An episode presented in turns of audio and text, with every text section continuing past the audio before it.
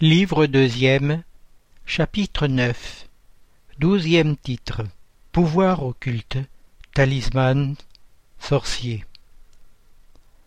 Question 551. Un homme méchant peut-il, à l'aide d'un mauvais esprit qui lui est dévoué, faire du mal à son prochain? Réponse. Non, Dieu ne le permettrait pas. Question 552. Que penser de la croyance au pouvoir qu'auraient certaines personnes de jeter des sorts? Réponse. Certaines personnes ont un pouvoir magnétique très grand, dont elles peuvent faire un mauvais usage si leur propre esprit est mauvais, et dans ce cas elles peuvent être secondées par d'autres mauvais esprits. Mais ne croyez pas à ce prétendu pouvoir magique qui n'est que dans l'imagination des gens superstitieux ignorant des véritables lois de la nature. Les faits que l'on cite sont des faits naturels mal observés et surtout mal compris. Question 553 Quel peut être l'effet des formules et pratiques à l'aide desquelles certaines personnes prétendent disposer de la volonté des esprits? Réponse cet effet est de les rendre ridicules, si elles sont de bonne foi. Dans le cas contraire, ce sont des fripons qui méritent un châtiment. Toutes les formules sont de la jonglerie. Il n'y a aucune parole sacramentelle, aucun signe cabalistique, aucun talisman qui ait une action quelconque sur les esprits, car ceux-ci ne sont attirés que par la pensée et non par les choses matérielles. Autre question. Certains esprits n'ont-ils pas eux-mêmes quelquefois dicté des formules cabalistiques? Réponse. Oui, vous avez des esprits qui vous indiquent des signes, des mots bizarres, ou qui vous prescrivent certains actes à l'aide desquels vous faites ce que vous appelez des conjurations.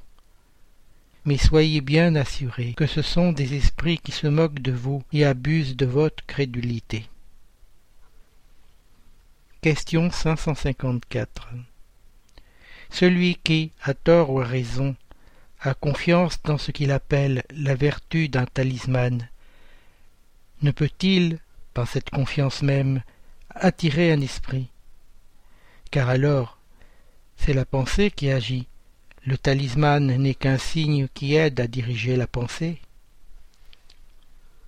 Réponse. C'est vrai mais la nature de l'esprit attiré dépend de la pureté de l'intention et de l'élévation des sentiments.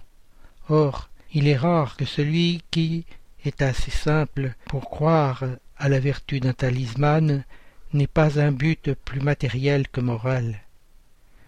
Dans tous les cas, cela annonce une petitesse et une faiblesse d'esprit qui donnent prise aux esprits imparfaits et moqueurs. Question 555. Quel sens doit-on attacher à la qualification de sorcier? Réponse.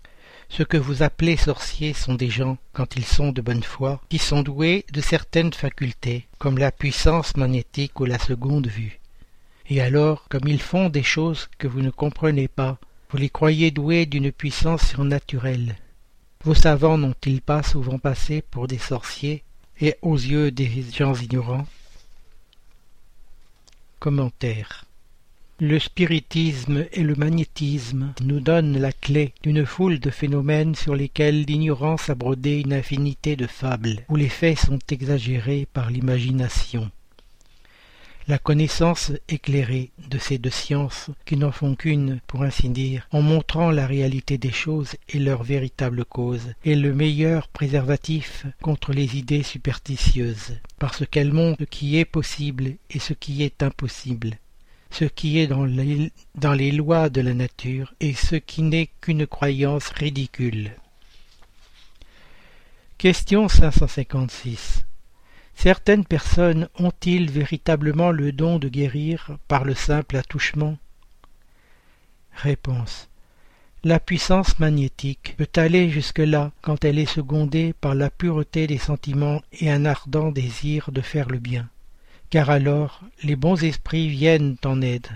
mais il faut se défier de la manière dont les choses sont racontées par des personnes trop crédules ou trop enthousiastes, toujours disposées à voir du merveilleux dans les choses les plus simples et les plus naturelles.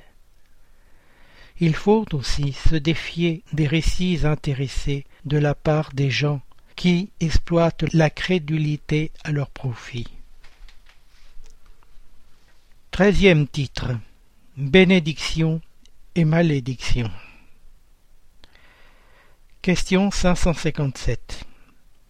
La bénédiction et la malédiction peuvent-elles attirer le bien et le mal sur ceux qui en sont l'objet?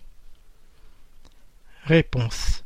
Dieu n'écoute point une malédiction injuste, et celui qui la prononce est coupable à ses yeux. Comme nous avons les deux génies opposés, le bien et le mal, il faut y avoir une influence momentanée, même sur la matière. Mais cette influence n'a toujours lieu que par la volonté de Dieu, et comme surcroît d'épreuve pour celui qui en est l'objet. Du reste, le plus souvent, on maudit les méchants et l'on bénit les bons. La bénédiction et la malédiction ne peuvent jamais détourner la providence de la voie de la justice. Elle ne frappe le maudit que s'il est méchant, et sa protection ne couvre que celui qui la mérite.